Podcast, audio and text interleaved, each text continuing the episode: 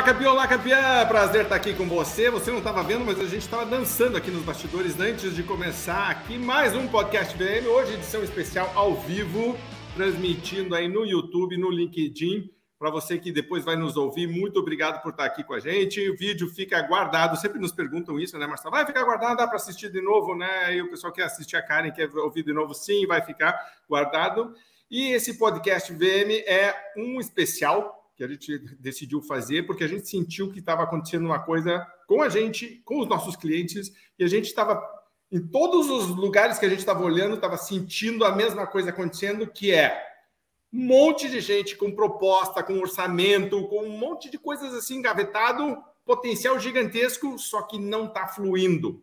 Daí vem o nome de travar vendas, para fazer com que a coisa flua, com que a coisa ande. Quando a gente estava conversando sobre isso, começou internamente com a gente, revisando o nosso próprio pipeline, nosso funil. E aí, né, o Marcelo comentou, mas eu tenho clientes que está acontecendo isso também. A Karen disse, nós estamos dando treinamento sobre isso. Eu falei, nossa, eu também estou sentindo que né, está acontecendo. Então eu falei, então né, a gente começou a perguntar e realmente é uma sensação generalizada no mercado. E é muito interessante porque não é que os clientes estão falando não, eles estão falando não agora, ou não desse jeito. E aí começa a protelar, e aí começa um efeito dominó só que a gente tem conta para pagar, a gente tem meta para bater, a gente precisa fazer alguma coisa. Então a gente falou, vamos fazer esse evento hoje. E aí então vamos fazer o, ao vivo. E, e no final, se der tempo, a gente abre para perguntas também. Marcelo, a gente sempre comenta com, né? Sempre começa com você e depois a gente passa para Karen. Mas uh, comentários para a abertura.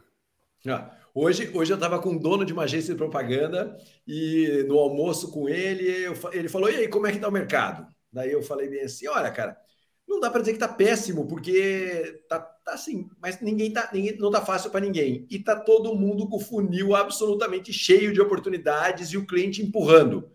E na mesa ele bateu na mesa e falou assim: "Cara, isso está acontecendo com vocês também?". Eu falei: "Cara, isso está acontecendo com o mercado, né?". Então hoje teve uma validação desse processo. Ele falou: "Pô, na minha agência também está acontecendo isso para caramba, muita gente, muito cliente adiando". É, daí eu falei: "Cara, então a gente vai falar hoje à noite sobre isso agora" porque nós vamos falar exatamente de como tentar criar cenários para sair dessa, dessa situação, que obviamente que a pior posição que a gente pode ficar é como torcedor. Sempre falo isso, torcedor não vai resolver nada, nós temos que agir, né? E, e essa conversa hoje é, é muito para te estimular maneiras de você agir nesse momento porque quem é líder e está nos ouvindo, a equipe está olhando para você e falando: e aí, cara, me ajuda nesse processo, né? O que, que eu faço? O que, que eu faço, né? Para onde que eu Exatamente, vou? Exatamente, me oriente nesse processo, eu preciso fazer alguma coisa diferente. Então, você, líder, tem que orientar, e você que está nos ouvindo, que é vendedor, também tem que olhar e falar: cara, é, eu preciso tomar uma ação. Não adianta ficar só reclamando, até porque já estamos aí no quinto mês do ano e a gente precisa movimentar para que isso aconteça. Então, esse é o nosso Destrave Suas Vendas uma edição especial do podcast VM. É, e eu vou falar muito sobre locos de controle. Acabei de sair de uma reunião de briefing para um evento que eu vou fazer agora na semana que vem. Eu vou para o Brasil. E a gente estava falando justamente sobre você focar nas coisas que você tem controle, no que você pode fazer. E tem muita coisa para fazer. Então, você que está nos assistindo aqui, no final do podcast, se você está nos ouvindo depois, eu quero que você saiba que a nossa missão aqui é passar coisas práticas para você ir anotando e depois, se você é vendedor ou vendedora, colocar em prática, se você é gestor, reunir a equipe para dar esse direcionamento e também entender como a gente pode te ajudar dentro da Venda Mais a fazer com que isso também é, seja colocado de maneira mais prática, mais eficiente com a equipe. Então, por isso que a gente trouxe a Karen, porque a gente estava falando, ah, vamos fazer só o Raul, só o Marcelo e só dar dicas. E a gente disse, não, por quê? Se a gente pode treinar a equipe de vendas também, e aparece a Karen fazendo isso no Brasil inteiro, então, ótimo. Então, você vai ver que no, no, no programa inteiro, a gente vai ter assuntos Marcelo vai comentar, faça um comentário rápido e a Karen vai sempre dar né, o seu toque de dizer, ok, o que isso significa para o líder sobre como colocar em prática com a equipe. Você vê que a gente vai estar fazendo essa transposição. Se a qualquer momento você tiver com uma dúvida, coloca no chat, tá? Mesmo que você esteja ouvindo, assistindo depois o vídeo que ficar gravado, também coloque no chat, porque a gente também responde, também acompanha. Tá bom? Karen, seja bem-vinda. É, Para o pessoal né, que nos acompanha, geralmente o Marcelo e o, o, o Raul não precisam muito de apresentação. A Karen, né, a gente sempre gosta de apresentar. É nossa diretora de treinamento, está com a gente há muitos anos na Venda Mais, passou por várias posições e hoje comanda a maior equipe de treinamentos de vendas da América Latina. Eu gosto sempre de reforçar isso. A Venda Mais tem hoje a maior equipe de vendas de treinamento da América Latina, que customiza treinamentos quando necessário, mas também tem alguns treinamentos prontos, porque algumas situações se repetem e é mais fácil. E o que é legal é que a Karen trabalha de um jeito que não é só grande empresa multinacional, a gente atende multinacional, inclusive em outros é, países, né? Então, eu já fiz, por exemplo, a apresentação em espanhol. Então, dependendo da situação, ótimo, nós atendemos o Brasil inteiro, mas tem muitas situações onde uma empresa menor, venda consultiva, uma venda de valor agregado, um time super campeão, um líder que acredita em a Karen também consegue atender. Então é muito legal porque dá essa experiência de pequeno, de médio, de grande, de serviço, de produto, de venda recorrente, de venda de valor agregado. A Karen, se você chegar com desafio, ela diz: deixa comigo, eu consigo treinar. Karen, boa noite aqui e super obrigado por estar mais uma vez com a gente. Comentários rápidos para a gente começar. Legal, Raul Caetano, eu que agradeço todo o pessoal que está acompanhando a gente aí agora, ao vivo ou depois. Super bacana estar aqui com vocês.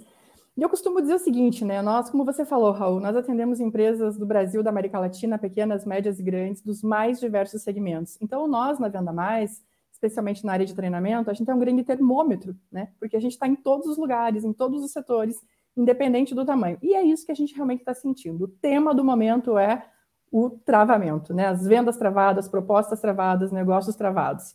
Então, a gente tem feito muitos treinamentos, inclusive falando sobre isso. A gente tem o treinamento Destrave Suas Vendas, né? Onde a gente trabalha exatamente é, questões muito práticas e ali no dia a dia da equipe para que, que a equipe consiga destravar o que está travado. Então, hoje, por exemplo, a gente vai falar muito sobre destravar, não é para destravar vendas, né? A gente precisa destravar a mentalidade, a gente precisa destravar alguns comportamentos, a gente precisa destravar a liderança, o nosso jeito de pensar, as nossas ideias, uma série de coisas que precisam ser destravadas para ajudar a gente também a destravar mais vendas, mais negócios. E como eu, você disse, né, sempre com essa, essa visão prática do dia a dia, porque a gente tem aí essa oportunidade, e junto com todo o nosso time de treinamento e todo o time da Venda Mais, estar ali realmente nas empresas, com as equipes comerciais, falando da vida real, do que está acontecendo, né, e ajudando todas essas equipes a terem soluções e ações muito práticas para destravar negócios. Eu acho que essa, esse é o tema do dia, praticidade. Né? Tipo, vamos colocar em prática, porque ficar falando na teoria sobre destravar ou fazer o funil andar não ajuda ninguém. A gente quer destravar o negócio e fazer ele fluir. Quando a gente estava conversando no pré-briefing, a gente estava trocando e-mails e mensagens, a gente estava falando sobre os M's. Então, se você que está nos acompanhando aí, você vai ver que a gente organizou todos os M's. Então, são vários M's aqui para a gente cobrir. E o primeiro deles, e inclusive o Marcelo que disparou essa conversa, foi o do mindset, de que tudo começa com a atitude correta, né? com a postura correta. É como eu vou encarar isto. Então, Marcelo, quer começar falando de mindset? Não, é, o mindset tem que ser como é que eu saio dessas, né? Como é que eu saio dessa situação? Como é que, como é que eu busco alternativas para sair dessa situação? É, a gente precisa alimentar a nossa cabeça com coisas positivas e com muita informação quando a gente precisa sair dessa posição. Então, a primeira coisa é, é o, que eu, o que eu faço não está funcionando. Está claro que o que eu faço não está funcionando, senão o funil não estaria travado. É, e para buscar alternativas, a gente tem uma série de, de pessoas próximas a gente que a gente pode trabalhar. A gente tem a nossa equipe, por exemplo. Às vezes a gente, eu falo muito sobre isso. O líder, às vezes, ele quer sair de uma situação e ele não pergunta para a pessoa da equipe dele. Né? Então, essa é a primeira coisa. Que tal reunir sua equipe e falar assim: o que a gente poderia fazer para destravar nossas vendas? Vai falar assim: ah, Caetano, eu já sei. Vai falar de preço, vai falar de não sei o quê, vai falar de um monte de coisas que eventualmente eu já sei. Mas ali no meio vai sair um monte de coisa que você de repente não pensou e com certeza vai sair, porque se tem um grupo, esse grupo tem uma inteligência maior do que a de uma pessoa só, então você vai trazer as pessoas para ter inteligência. O cliente é um cara que pode te, dar informação e te dar inteligência, é, e ele pode te dar, pô, tá acontecendo isso, quem, quem é o concorrente que está crescendo mais? Está crescendo mais por quê? Esse olhar, é, que é um olhar de melhoria, é um olhar que a gente precisa exercitar. Tanto exercitar com a nossa equipe, é, quanto exercitar trazendo informações do cliente. O problema é que muitas vezes o líder, nesse momento, ele se fecha no próprio jeito dele pensar. Né? E muitas vezes ele dispara em direção à equipe, né? falando, pô, a equipe tem que trazer resultado, e muitas vezes ele tenta repetir um processo que claramente não está funcionando. Então, a primeira coisa é você aceitar que o processo não está funcionando e estar tá aberto a uma mudança, né? E está aberto à mudança e vai falar, legal, Caetano, me abri aqui a mudança e agora? Quem me traz informação para a mudança? Sua equipe, o mercado, o cliente. Saia, vai ouvir essas informações, né? E ouça de uma maneira estruturada, sabe? Reúna a sua equipe e fala assim, cara, Amanhã falaremos sobre por que o nosso funil de vendas não está andando na velocidade que poderia andar. O que nós podemos fazer para melhorar isso? Você vai ver que a sua equipe vai trazer informação. Mas tudo parte do mindset seu, de olhar e falar assim, cara, tem como melhorar. Tem saída, tem alternativa e eu preciso estar aberto para essas alternativas. Muitas e muitas vezes, nesse momento, o líder se fecha, começa a disparar flechadas para todos os lados, ao invés de abrir e falar, vamos conversar um pouco sobre isso. Então, essa, esse ponto de não está funcionando, aceito isso e vou procurar alternativas, para mim, é o primeiro passo para que isso comece a acontecer de verdade. É, sabe que uma coisa que eu tenho falado muito é que a gente não controla o vento, mas a gente pode ajustar a vela sempre. E aqui tem uma postura proativa de você, eu chamo isso, né, o, o, o procedimento correto seria chamar isso de locus de controle. E chamar o locus de controle para o interno para dizer o que eu posso fazer. Questão, né? E tem uma matriz que eu gosto muito que é positivo e negativo. Então, se está tendo positivo, eh, impacto positivo ou negativo, ou se me traz uma energia positiva ou negativa, e se eu tenho controle ou se eu não tenho controle. As pessoas, muitas vezes, quando elas se pegam em baixa performance, elas estão no quadrante pior de todos. Elas estão no quadrante negativo, reclamando de coisas que elas não têm controle. Mas isso não adianta, não vai me ajudar a, a sair dali.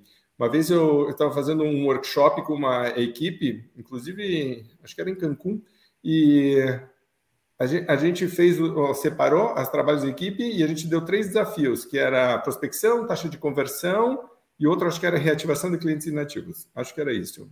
E as, e as equipes tinham que colocar em, nos papéis e depois a gente colocou todos eles na parede e no final a gente colocou todos eles no palco. E eu me lembro da dona da empresa olhando para eh, tudo aquilo dizendo: Meu Deus do céu, a quantidade de coisa que tem para fazer porque e, e chega né, dizendo, eu já estou. A impressão que a gente tem geralmente é que a gente sempre está fazendo tudo o que poderia. Né? Porque senão você não estaria fazendo as outras coisas, né? Mas quando você chega e começa a abrir, começa, né, começa a ver que tem muita coisa para fazer. E eu concordo 100% com você. Começa com essa questão de até um pouco de humildade, se você parar para pensar de dizer, né? Você até gravou um vídeo sobre isso falando sobre, né, humildade de dizer, Calma, espera. E não significa que eu esteja sendo incompetente, que é outra coisa que eu vejo que as pessoas têm dificuldade de aceitar algo que não está dando resultado, porque parece que se eu estivesse aceitando isso, eu estou dizendo que eu que não. Não é, é que o vento mudou, então eu preciso fazer esse ajuste, eu preciso fazer, essa sintonia. Quando a gente faz planejamento, sempre inclui no planejamento revisão do planejamento, porque né, vai fazendo tempo essa, essa alteração. Então, a primeira coisa, esse mindset de ser proativo em relação à mudança, é entender que eu posso ajustar a vela, é justamente isso que a gente está falando. Karen, um pouquinho sobre isso, porque isso tem a ver muito com atitude, e eu acho que treinamento né, acaba dando um direcionamento, acaba ajudando as pessoas a fazerem melhor alguma coisa, porque você está desenvolvendo uma, uma, uma, habilidade, mas também você vê que, de certa maneira, o treinamento uh, muda o mindset das pessoas, porque agora elas estão quase que empoderadas, elas se sentem né, mais seguras e mais controle. Como você trabalha isso hoje numa situação dessas? Legal. Bom, o primeiro ponto é justamente falar com o time sobre isso. Né? Só o fato da gente se reunir o time para um treinamento, para uma conversa e falar sobre o que está acontecendo, trazer para né, a mesa isso, as pessoas falar sobre como elas estão se sentindo, por exemplo. A gente faz muito essa, esse exercício nos nossos workshops, principalmente do Destrave Suas Vendas, né? A gente pergunta para as pessoas, o que, que você sente quando você recebe um não de novo do cliente? Ou quando o cliente te diz ainda não tenho essa resposta e você fica ali travado de novo. Né? E as pessoas trazem medo, trazem ansiedade, trazem uma frustração, né? uma série de sentimentos. Então, primeira coisa é a gente trazer isso para a roda, falar sobre isso e começar justamente essa reversão desses sentimentos que estão ruins, né? Eu digo que esse é o momento em que a gente ajuda a tirar o nosso time do limbo, né? Porque as pessoas estão lá num buraco, cada vez mais se afundando, não está dando certo, não está dando certo, e a gente precisa resgatar as pessoas de lá. Então, primeiro falar sobre isso. Quando a gente fala de mentalidade, a gente fica muito no campo da teoria de maneira geral, né? Como que eu faço para mudar minha mentalidade? Como que é? Que, que, tipo de mentalidade que existe? Como que eu troco? Bom, nos nossos treinamentos a gente usa, por exemplo, testes, né? As pessoas respondem a testes para identificar qual é o tipo de mentalidade que elas estão mais frequentemente atuando. E aí a gente fala, bom, agora vamos tentar reverter isso se você está atuando numa mentalidade, por exemplo, muito fixa, né, pouco aberta, pouco flexível. E aí o segundo ponto é a gente falar sobre isso, tratar isso, né? E depois, é, principalmente a liderança, continuar gerando estímulos, né? Porque trocar de mentalidade passa muito por treinamento, é repetição, né? Não é fazer um treinamento e falar, pronto, agora vou para a mentalidade super, super aberta, mudei meu jeito de pensar. Não, não é assim. A nossa tendência é continuar e ficar sempre nesse piloto automático. Então, quando a gente faz um treinamento e repete, e faz de novo, e continua com esse processo, a gente ajuda as pessoas a saírem do piloto automático.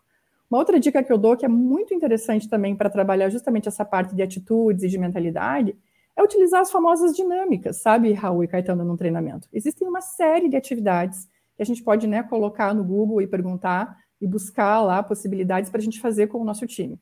Nós, por exemplo, nos nossos treinamentos, fazemos uma muito legal para falar de destrave, a gente amarra as pessoas né, com cordões, né, com fios e cadeados, e a gente dá um desafio, elas precisam se destravar, se soltar, né, literalmente, literalmente ali.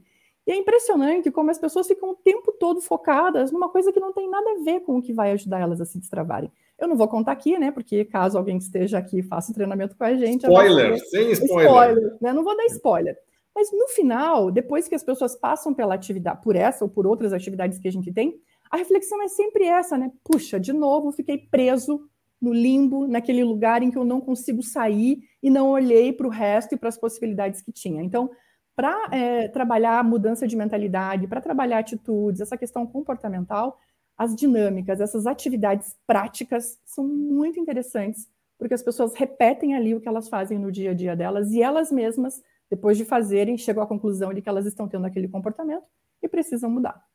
É, você vê que às vezes a pessoa está tão focada no problema que não consegue focar na solução do problema. E ela fica realmente né, dando giros, giros, círculos, círculos, e aí precisa quebrar. Então, primeira coisa, a gente já falou: comece com a postura correta, foco na solução do problema e não problema. E veja que a gente não está diminuindo o problema, não estamos dizendo que ele não existe. Ele existe justamente por isso estamos aqui, mas se o vento muda, eu ajusto minhas velas. Agora, então, que a gente falou, Marcelo, Deixa eu falar uma coisa aqui. É, semana passada nós fizemos um destrave com a nossa equipe na Venda Mais. Eu acho muito bacana falar sobre isso, porque assim, e eu vou falar sobre a minha postura, postura do Raul, conheço o Raul também há pouquinho tempo, né? A gente já chega muito, muito falando, né? A gente já chega muito ativo, né? A Karen já chega como vocês estão se sentindo. Silêncio. Cara, já vira um maremoto emocional o processo. Às vezes a gente, líder, a gente está tão afim de passar informação e tentar resolver o problema que a gente para de olhar para aquelas pessoas. E a Karen chega e fala assim: como vocês estão se sentindo? E, e, fica dois minutos quieto. Não consegue ficar dois minutos quieto, porque alguém começa a falar e aquilo vira uma efervescência. Isso faz parte da reconstrução. Isso faz parte dessa construção, porque está todo mundo se sentindo meio incompetente naquele momento, quem não está batendo meta, claro que tem gente batendo, tem gente que não está batendo, mas a hora que as pessoas elas entram num, num, grupo e aquilo cria uma, um flow, um fluxo ali de, de informação, isso faz a, a, conversa começar de um outro jeito, né? Então conecta um pouco mais. Então queria deixar essa dica aqui que a Karen falou ano passando, mas para a gente, principalmente para os líderes que estão nos ouvindo, às vezes a gente chega muito, muito ali louco para resolver o problema, quando antes de resolver o problema você precisa é, deixar essa, essa, essa, essa emoção fluir um pouquinho mais lá porque aí a galera fala umas coisas que eles estão sentindo e se abrem mais para as novas alternativas que vão surgir é, durante todo o processo. Sim, a gente vai falar depois, é um dos M's, né? Esse da liderança, mas eu estava pensando aqui que é verdade, a gente chega com cinco coisas que eu quero falar e não cinco coisas que eu deveria ouvir. Né? Olha que interessante aqui, já tem uma super dica para você que está nos ouvindo ou assistindo aqui. Legal. Então começa tudo com postura, com atitude, mindset correto. Primeiro M, mindset. Ok. Segundo, segundo M é o do motivo, o do reason why. Por que que está acontecendo? Marcelo, por que, que você acha que as propostas começam a travar dentro do funil?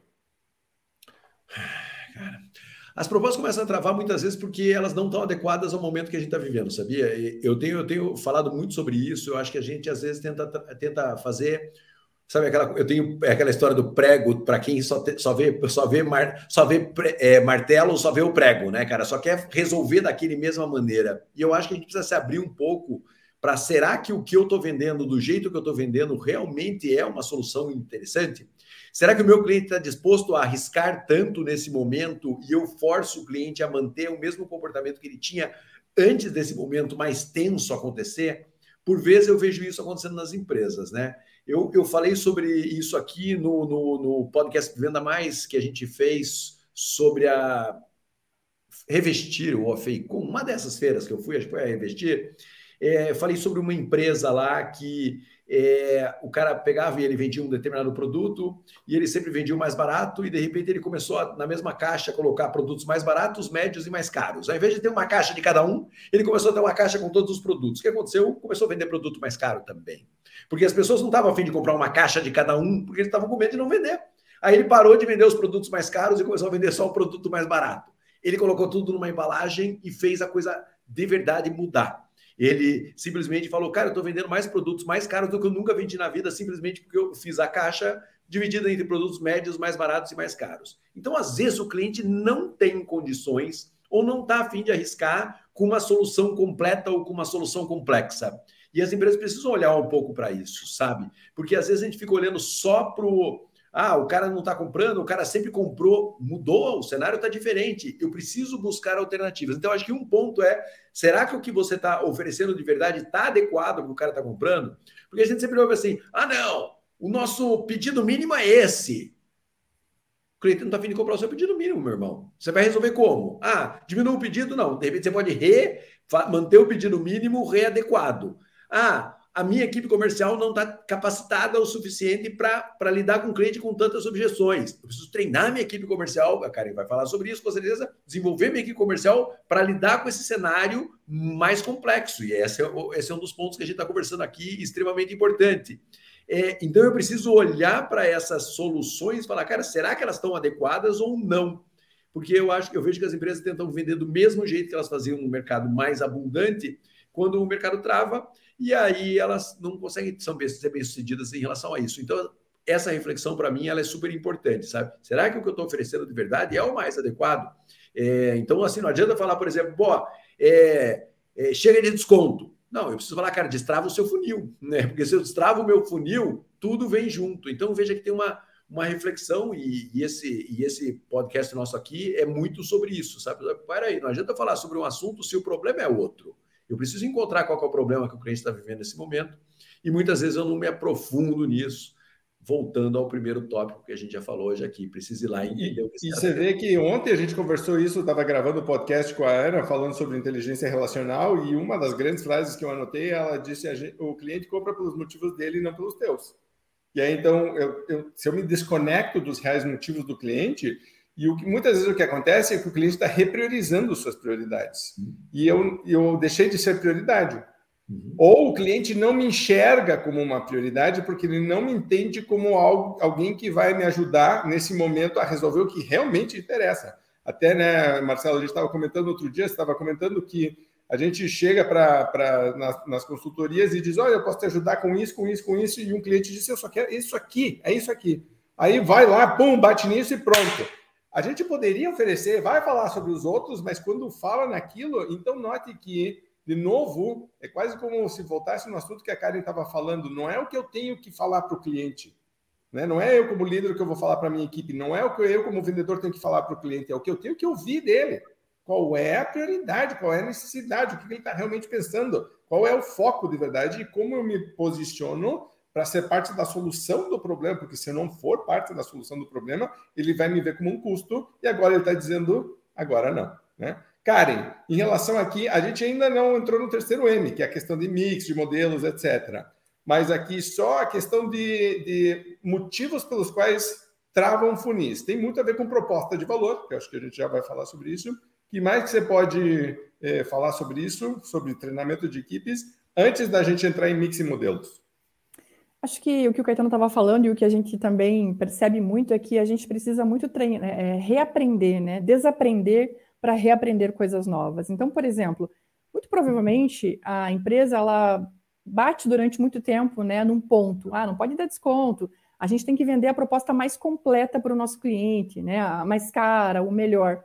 E nesses momentos em que as coisas estão mais travadas, né, independente do motivo, a gente precisa reaprender, fazer de uma forma diferente, né? E muitas vezes a, a equipe não vai ter esse insight, né? Os vendedores estão lá fazendo o que eles sempre ouviram que deveriam fazer, né? E a empresa, os, a liderança, ela precisa entrar e dar esse, é, essa quebra de estado, né? Falar, opa, a gente precisa mudar, a gente precisa fazer de um jeito um pouco diferente. Talvez, né? Inclusive a empresa se posicionando dessa forma como nós também estamos reaprendendo, né? A fazer de uma forma diferente. Não adianta a gente não querer dar desconto, não adianta a gente querer vender a proposta mais completa.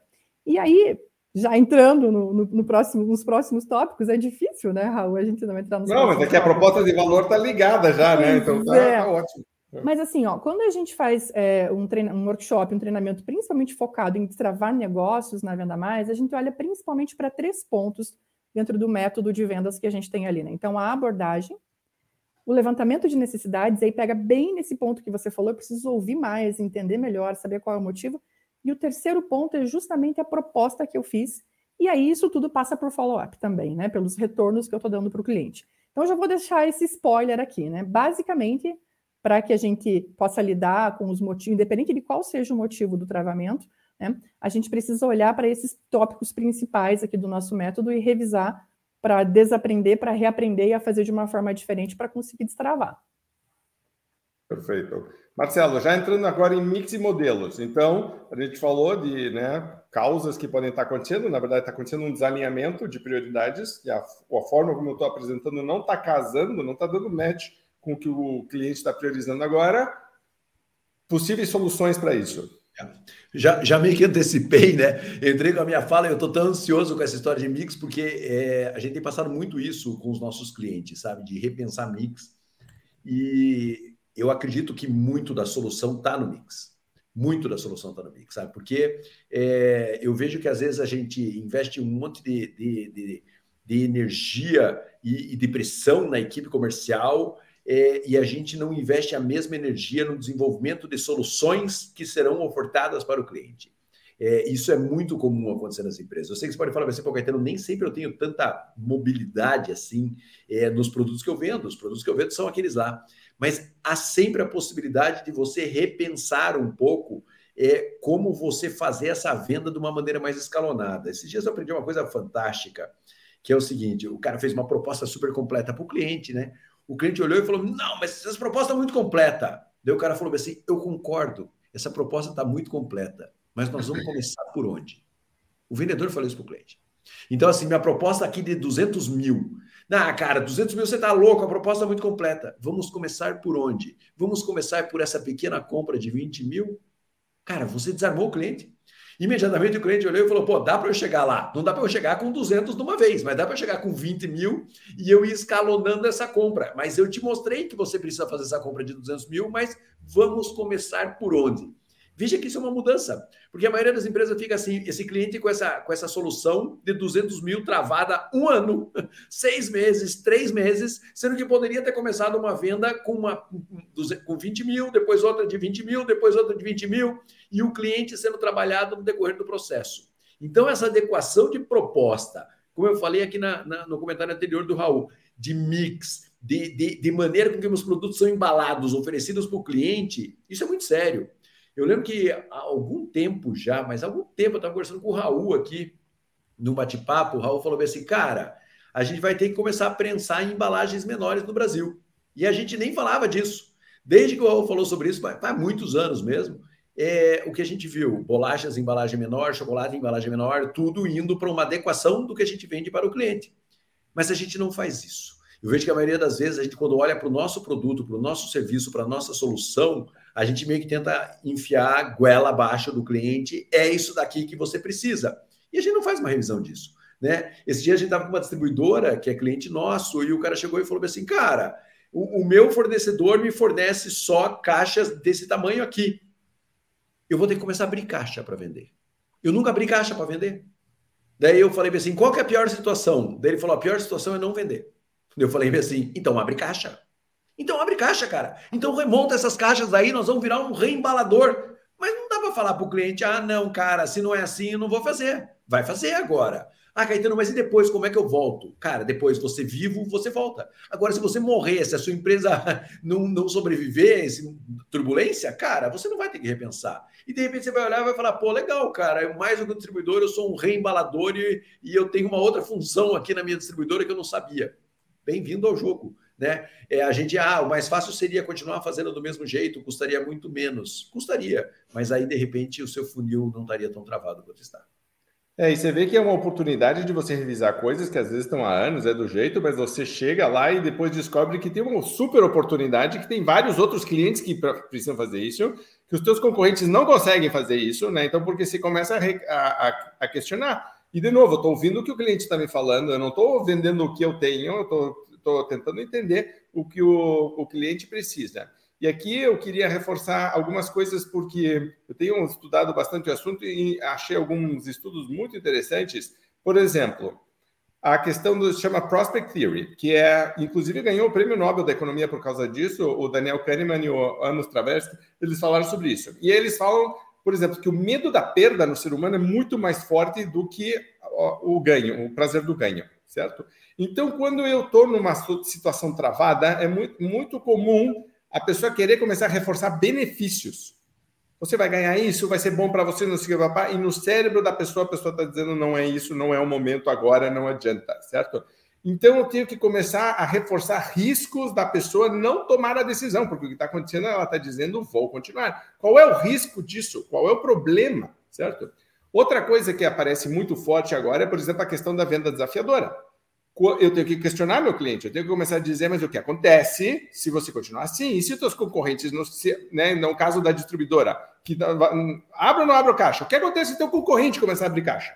Certo? Tipo assim, você vai ficar para trás, então isso vai acontecer, os clientes vão comprar de algum, de algum motivo. Né? Então, é, é, o tempo inteiro você vê essa questão de ajudar o cliente a perceber o risco da, da, não, decisão, da não tomada de decisão, ele tem, ele tem, que ter um custo. Porque se eu, se eu decido não tomar uma decisão e não tem consequência nenhuma, eu não percebo essa consequência, então, obviamente, que eu não vou tomar a decisão. Precisa o vendedor, a vendedora, ter uma postura proativa a isso e realmente começar a aprofundar. Tem um outro estudo que foi feito pelo pessoal da Corporate Visions, que eles, eles fizeram seis testes com seis tipos de mensagem diferente. E, uma, e a mensagem que ganhou da proposta para destravar vendas era Aqui pegava, deixa eu até ver aqui para ter certeza de que é, aqui ganhou, dizia, primeiro, o, qual é o problema? Então, claramente definimos o problema que estamos é, é, querendo solucionar. Apareciam duas ou três coisas que o cliente não tinha pensado. Olha que interessante, eu estou falando, trazendo para o cliente coisas que ele não tinha pensado. Oh, mas você já levou isso em consideração, já pensou não sei o quê? Note a postura proativa e consultiva de eu chegar com o meu cliente e já me posicionar, inclusive, como expert, como autoridade. Né? Eu estava falando do, outro dia do Dini da influência, eu preciso me posicionar desse jeito, e muitas vezes as perguntas que eu faço é que vão direcionar o cliente em relação a isso. Depois eu tenho um, o que eles chamaram de Heavy ROI. O Heavy ROI é retorno sobre investimento pesado. Eu tenho que mostrar para o cliente o benefício claro, indiscutível e aí, às vezes, vem prova social, vem aí né, testemunhais, depoimentos, né, para você mostrar que realmente se consegue entregar. E tem uma questão muito interessante de eu ter benefícios estratégicos, que são benefícios de longo prazo, e aí eu tenho hard benefits e soft benefits. Hard benefits são eh, benefícios claros de mostrar.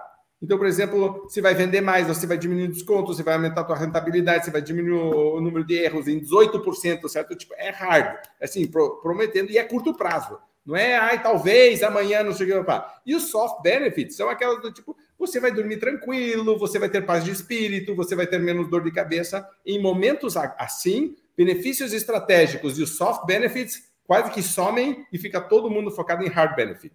O que é de verdade que você vai me trazer de benefício claro e concreto a curto prazo?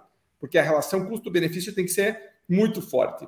Então você vê que interessante de eu parar para olhar minha proposta e dizer de verdade mesmo, eu estou alinhado com isso? Eu estou posicionado com isso? Porque senão eu estou alimentando a indecisão do cliente. Karen, como é que trabalha isso com a equipe? Bom, é muito comum os vendedores falarem assim para a gente: como que eu vou perguntar para o cliente, como que eu vou ouvir mais o cliente se ele nem está falando com a gente, se ele nem me responde, se ele nem me atende, se ele nem fala comigo, né? E aí tem muito a ver com isso que você estava falando, Raul. Depende muito do estímulo que o vendedor vai dar para o cliente para conseguir a atenção dele. Né? Tem muita coisa acontecendo. Se eu mando uma mensagem para o meu cliente falando Oi, tudo bem? Ele certamente vai respondendo automático, né? Ah, tudo bem, e você? Né? Se a gente faz como o Caetano falou que a gente começa os nossos workshops falando, e aí, como que você está se sentindo? Né? A gente já tem uma, um, já dá um outro estímulo para o cliente e ele já pode responder de uma outra forma. Inclusive, vale comentar, né, Caetano, você falou que a gente fez um treinamento com o nosso time de vendas, começamos dessa forma, perguntando como eles estão se sentindo, e eles começaram a reproduzir isso com os clientes. Em vez de mandar uma mensagem para o cliente, oi, tudo bem? E aí? Como que avançou a proposta, né? Vamos fechar, vamos avançar ou não? E aí? Como você está se sentindo? O que você está sentindo?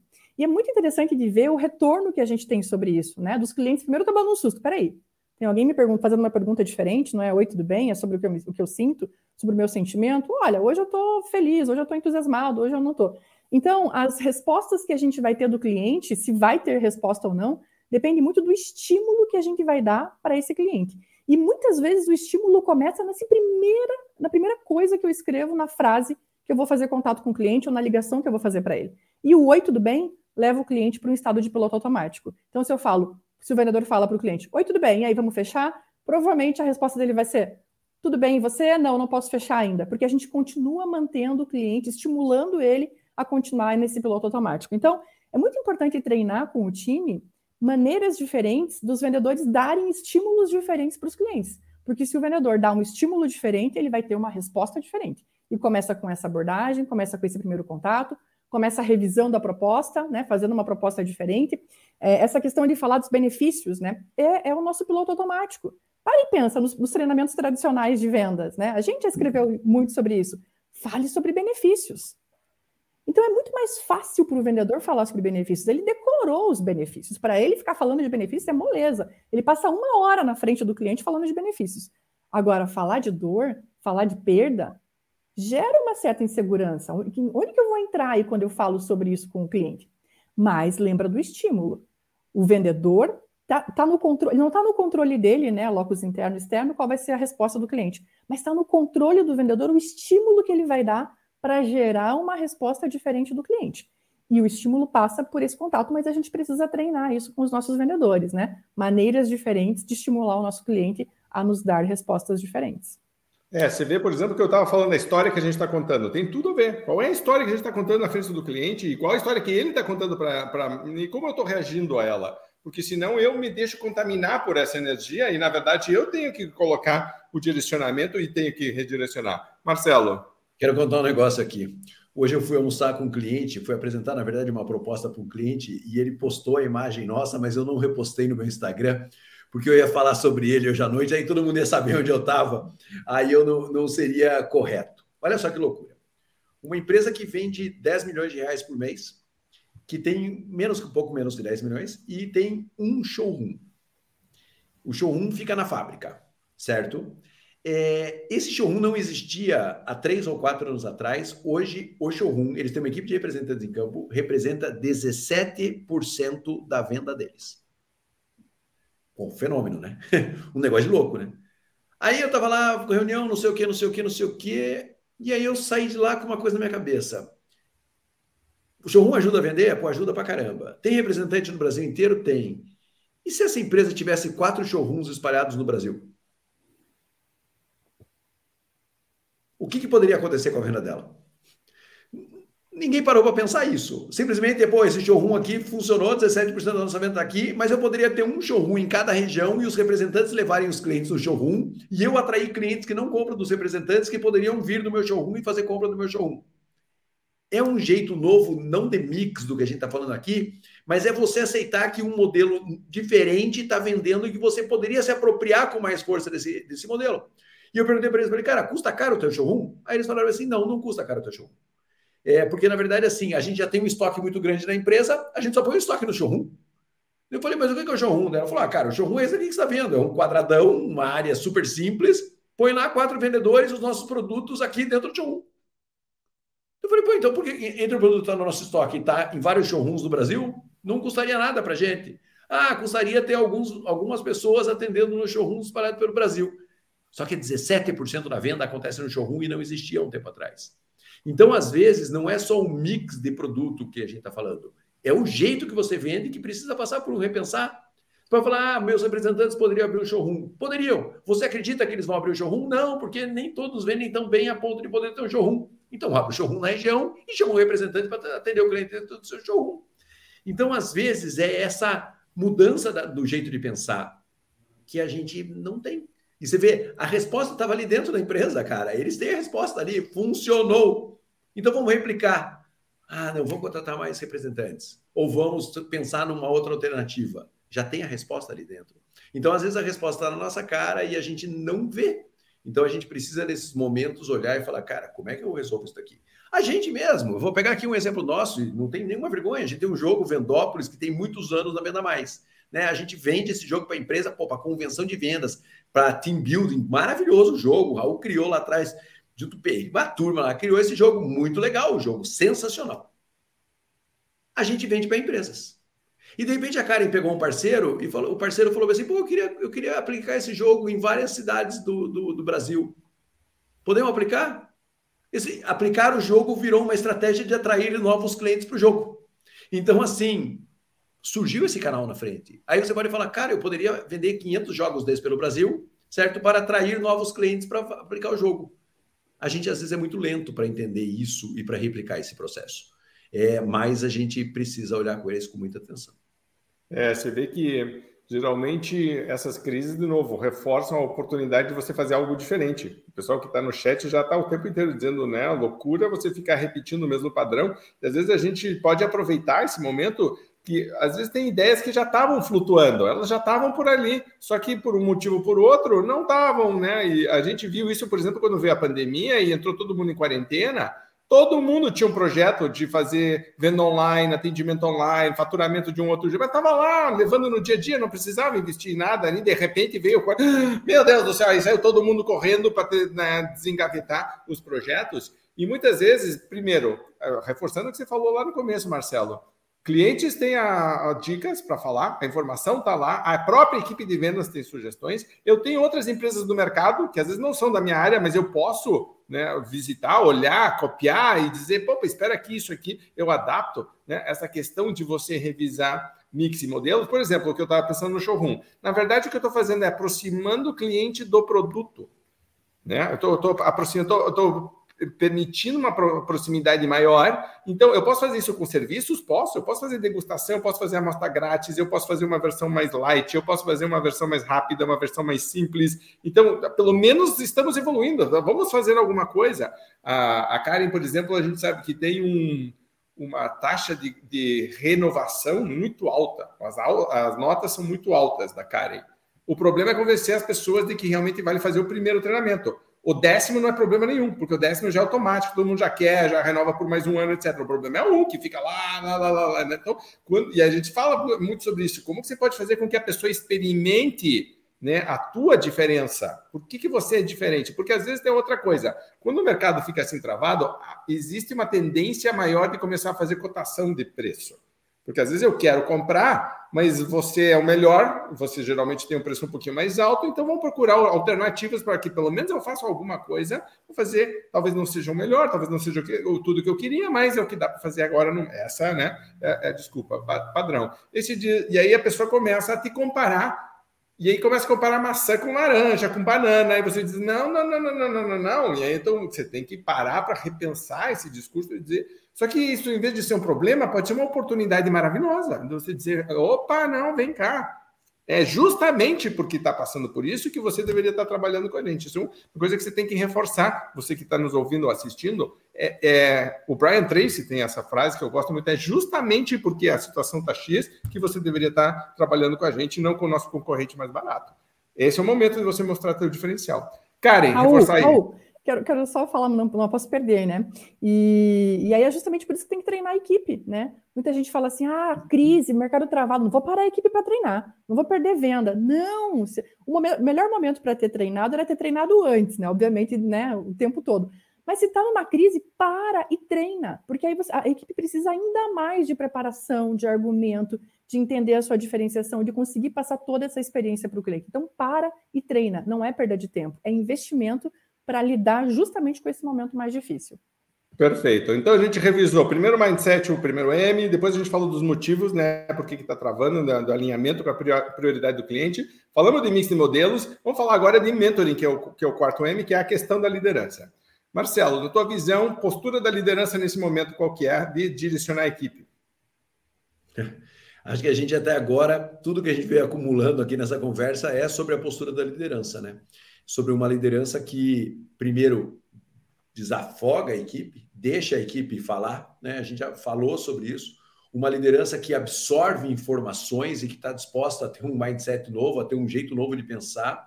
Uma liderança que entende que a sua posição nesse momento não é de pressão, porque não adianta você pressionar alguém que não sabe ou que está fazendo ou que está fazendo o que está errado. É a postura de uma liderança orientativa, de uma liderança que está junto ali com a equipe e isso é muito importante, sabe? Né? É a liderança que está ali no campo junto, que está fazendo junto. Nesse momento não tem muita opção. Ah, Caetano, desci um pouco para operacional. Que bom, faz parte desse momento. Né? Não dá para você ficar lá da torre olhando tudo aquilo acontecer e tentando dar ordens no momento em que você precisa estar lá no meio para entender que ordem deve ser dada ou que orientação deve ser dada, e não a orientação que você está lá na torre, que provavelmente quando você subiu, um momento era outro, e a hora que você desce, um momento é distinto. É uma liderança que tem capacidade de aprender. Eu acho que esse é o momento que a liderança está passando, e ela precisa encarar isso como beber da fonte de novo, e, e, na verdade não como um sofrimento, nem como um passo atrás, mas como um passo necessário nesse momento, em que às vezes ela se recusa a dar. Né? Então eu falei daí do showroom, vai lá para dentro do showroom para ver por que, que os clientes compram no showroom e como é que você pode replicar o showroom. Mas se você não for lá dentro do showroom, é só mais uma coisa que está acontecendo dentro da sua empresa. Vai entender quem que é o cara que está vendendo bem nesse momento de crise. Porque tem gente vendendo bem na sua equipe, passa dois, três dias do lado desse cara, ele vai te, vai te trazer informação que você pode replicar para outros e compartilhar boas práticas. Vai nos seus clientes que estão crescendo, entender por que, que eles estão crescendo nesse momento é o líder que sai da torre e vai para o jogo. Esse líder vai fazer uma transformação na equipe e, acima de tudo, uma transformação nele mesmo como líder. Sim. Você sabe que outro dia eu estava. As duas últimas exines eu falei sobre o destravar. Na primeira eu falei de atitudes, e o primeiro é aquela questão do foco no que a gente tem controle, que é positivo, e o líder tem papel fundamental de dizer o tempo inteiro: epa, epa, epa, volta, volta, volta. Temos controle sobre isso? O que, que podemos fazer sobre isso? Vamos redirecionar, então, redirecionamento de energia, certo? Tipo, e faça com que a equipe comece a andar, pode vir trazer problemas, etc. Ok, o que, que a gente pode fazer em relação a isso? Como a gente pode resolver? Segunda coisa que eu estava falando é de empatia proativa, quer dizer, ok, entendi o problema e o líder com a equipe, ok, mas tem que ser proativo em relação a, tipo, vamos evoluir. Porque não adianta ficar se abraçando e chorando de que, meu Deus, o vento mudou, a coisa está travada agora, então nós estamos super empáticos, só que na tristeza e no luto, certo? Sem, sem bater meta. Tá todo mundo na. Ah, desculpe o termo aqui, mas tá todo mundo na merda, certo? Tipo, ah, isso é empatia, mas não é uma empatia proativa, não é uma empatia produtiva. Então ela precisa ser uma empatia de entendi, mas vamos evoluir. E depois eu estava fazendo outro dia um exercício, inclusive com uma equipe bem interessante. A gente pegou os seis elementos do Cialdini de influência, porque uma das coisas que você quer nesse momento é influenciar o teu cliente, certo? A questão da persuasão. E eu peguei os seis pilares e disse como a gente pode trabalhar cada um deles, certo? Então, só revisando aqui pilares rapidamente, eu a, a dessa semana é justamente sobre isso. Primeiro, reciprocidade. O que, que eu posso fazer para ajudar o cliente nesse momento? Não ficar só pensando como que ele pode me ajudar, mas sim como eu posso ajudá-lo. Segunda coisa, a minha autoridade, como o cliente me percebe hoje. Então, e, e né, a Karen e eu, a gente gosta muito daquela frase do Neil Rackham, cliente pagaria para falar com você, certo? Isso é autoridade, isso é realmente postura, posicionamento, como o cliente está te percebendo. Depois, a Karen, eu estou levantando a bola aí porque está tudo fácil de falar de treinamento aí, porque tem tudo a ver, né? Terceiro, é, compromisso e coerência, de você fazer o cliente entender de maneira né, é, é, coerente de que a decisão correta é comprar. Então você vai construindo compromisso, você vai fazendo perguntas que direcionam o cliente e mesmo que ele não feche na hora, pelo menos você ajuda ele a pensar, você direciona. Eu chamo isso né, da meta experiência. O que acontece quando você não está na frente do cliente? Você tem que direcionar esta conversa, porque senão você vai embora e o cliente começa a pensar em motivos para não comprar. Então você tem que direcionar esta conversa e eu tenho que é, criar na equipe vocabulário. A gente fez outro dia com o William Carlos no podcast falando de repertório, precisa ter repertório a equipe. Terceira coisa é afeição e afinidade, que é tudo a ver sobre empatia, rapport, conexão emocional. Se o cliente, pare para pensar hoje que o cliente está é, procurando motivos para não comprar. Se ele não gosta de você por algum motivo, pronto. Tá? Motivo mais fácil do mundo. Não vai te falar nada, mas vai dizer, não vou comprar agora. Certo? E fica enrolando e, na verdade, não conseguiu estabelecer rapport e o vínculo emocional com o cliente, que, inclusive, é super necessário até para você se aprofundar, fazer perguntas, direcionar, etc.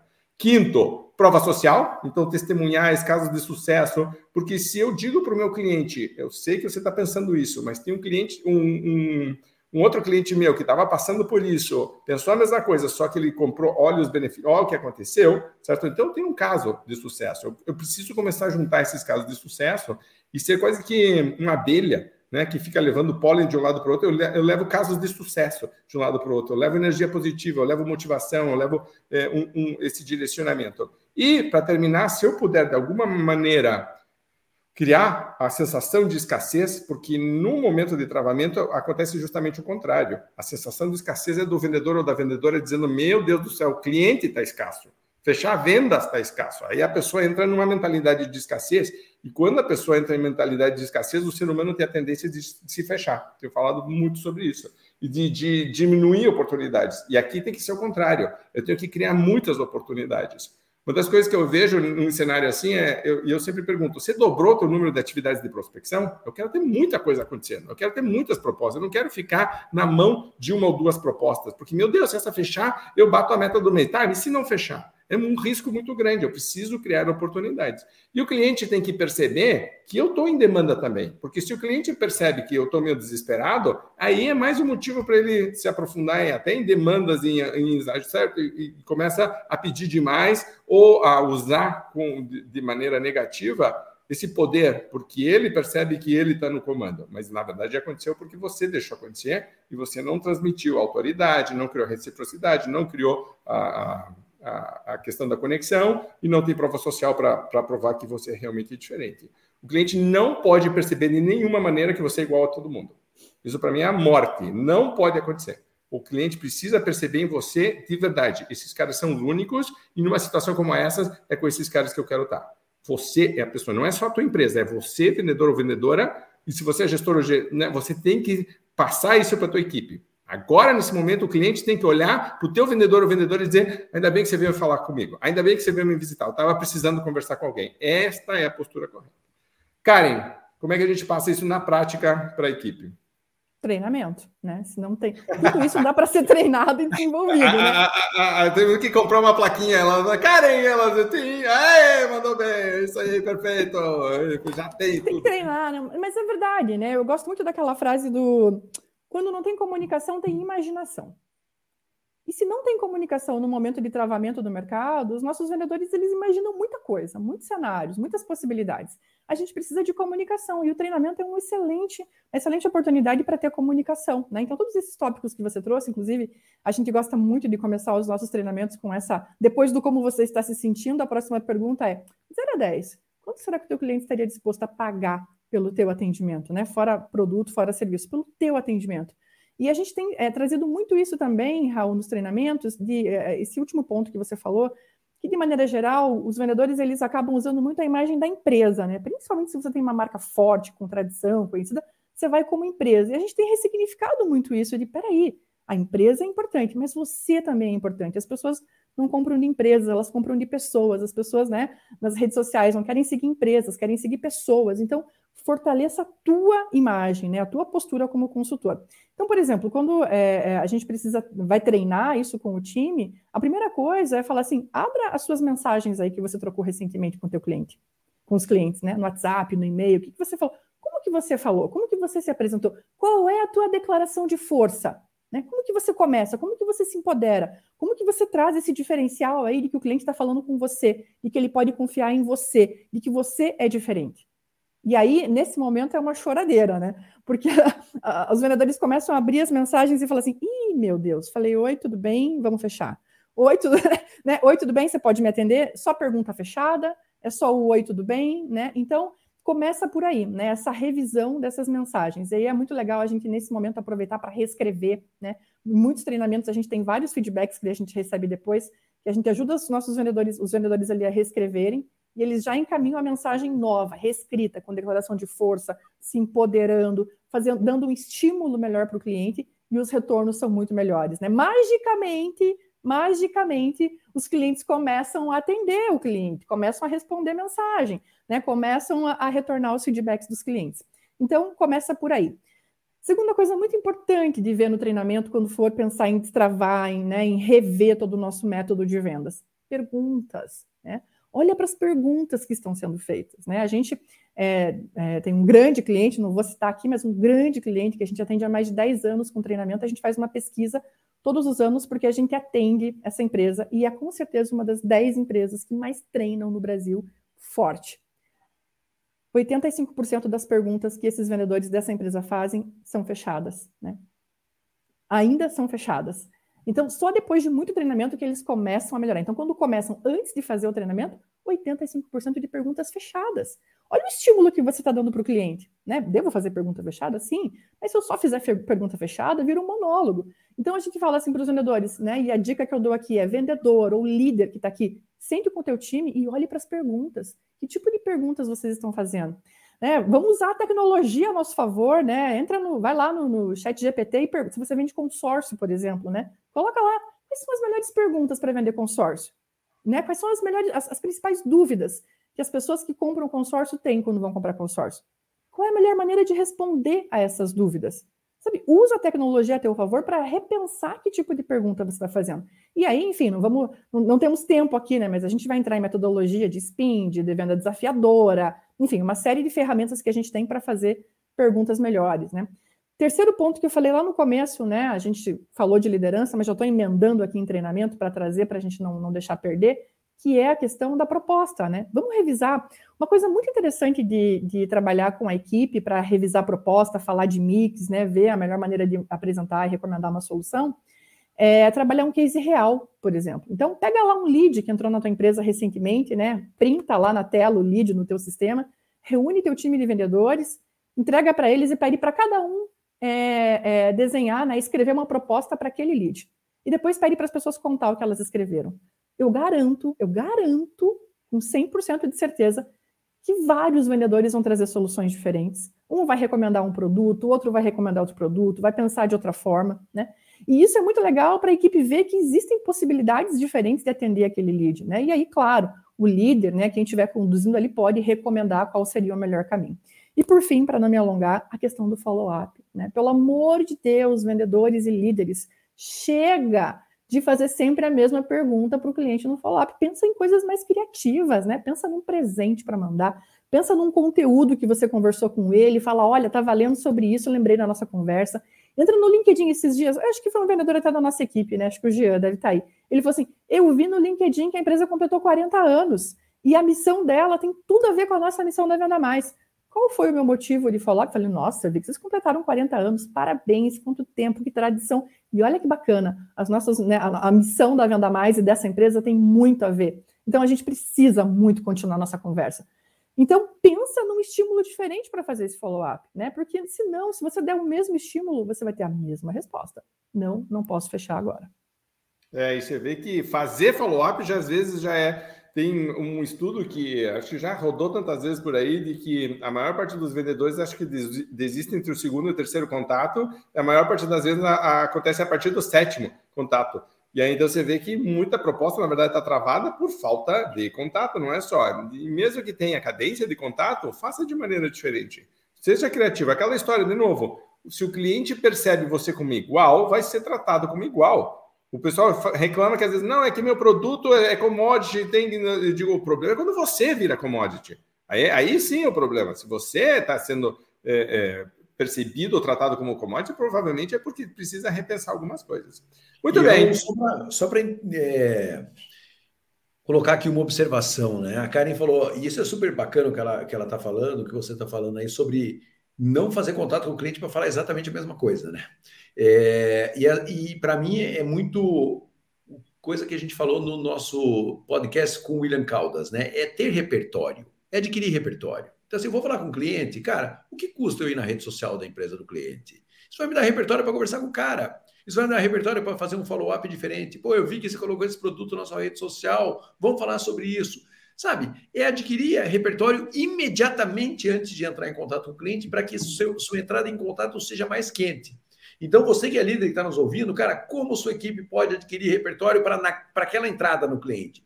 Vá na rede social, vai no LinkedIn, vai no Instagram, vai no site do cara, é, entra no pessoal dele. Cara, ali vai te dar informação para isso. Só que isso tem que virar uma rotina, né? Não pode simplesmente, é, o que a Karen falou, ficar maçante lá. Cara, e aí, como é que tá a nossa proposta? Tá parada? Pô, eu vi que você fez uma ação aqui, eu vi que você está numa campanha, eu vi que você... Cara, isso é uma entrada em contato com o cliente com repertório né? Mas você pode não ter repertório se você fizer simplesmente olhar para o seu celular e ficar mandando, disparando como é que vai estar a nossa proposta, né? Você precisa adquirir repertório e essa é uma maneira bem interessante de fazer isso. É, você precisa criar, na verdade, um motivo novo, né, Karen?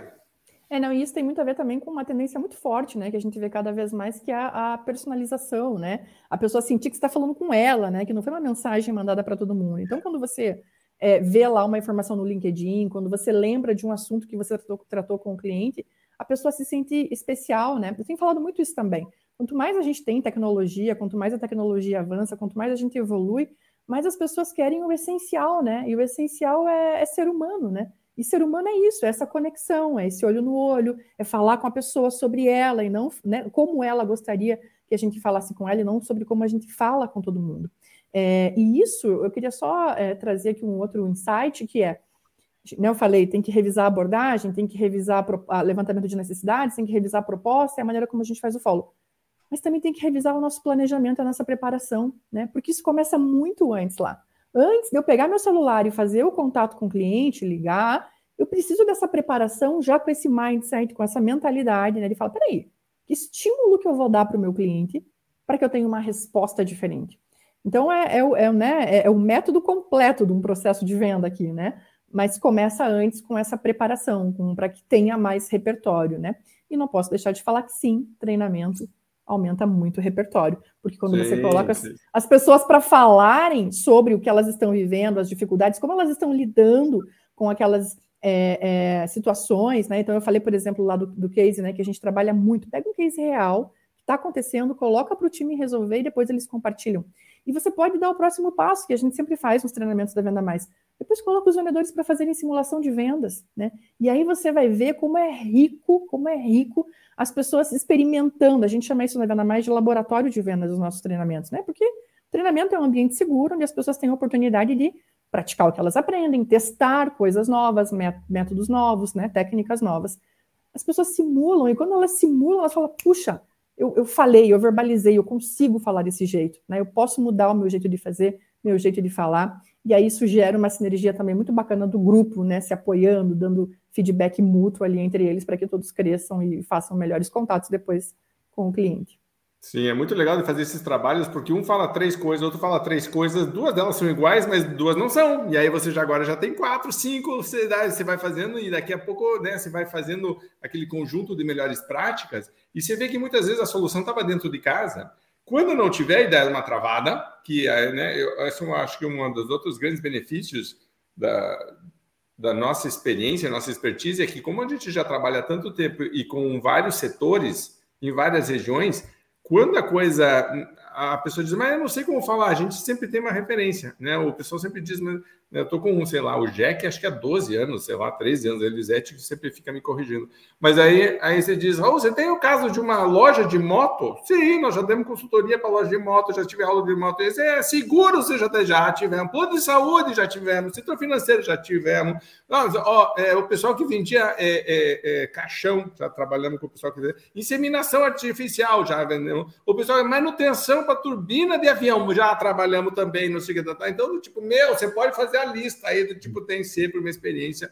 E é muito legal de fazer essas dinâmicas que às vezes uma mesa ou outra trava e você chega e diz, não, tá aqui, ó. Pum, pum, e a pessoa pim, pim, já na hora diz, nossa. Esse, mas, de novo, eu acho que, né, terminando aqui o, o, o já a gravação, o podcast, voltando para o mindset, como a gente falou, como é importante ter a postura correta, como é importante estar com a mindset correta, como é importante encarar isso aqui de uma forma onde você diz, ok, entendi, mas tem oportunidade. E eu posso fazer a diferença. Eu posso fazer a diferença.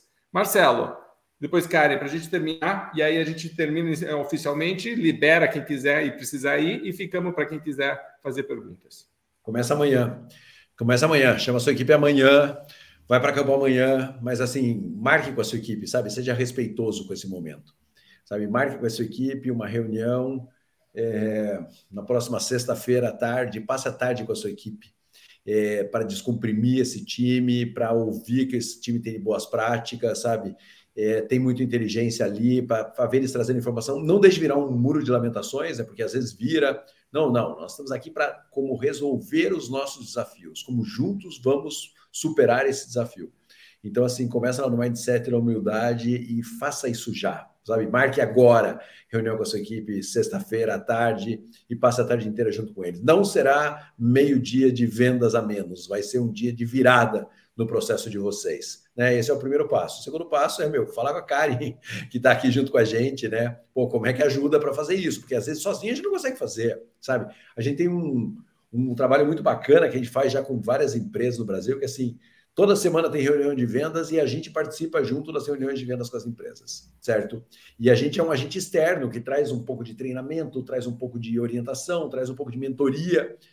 Funciona demais. Então, às vezes, precisa de um agente externo ali também para facilitar o processo, sabe? A gente, a gente quer resolver tudo em casa e sem um agente externo é muito mais difícil de resolver. Em casa, a gente resolve, é claro, tem potencial, tem tudo ali, você tem todas as condições mas às vezes um agente externo vai lá e fala, cara, já, já fizemos isso muitas vezes, muitas dinâmicas, e assim, busca esse tipo de alternativa, sabe? Cara, não vender. Cara, é você ficar travado, não encontrar alternativas, isso é realmente caro. Então, procure soluções, marque já com a sua equipe. Tem a palavra que eu gosto de usar muito, que é planejação.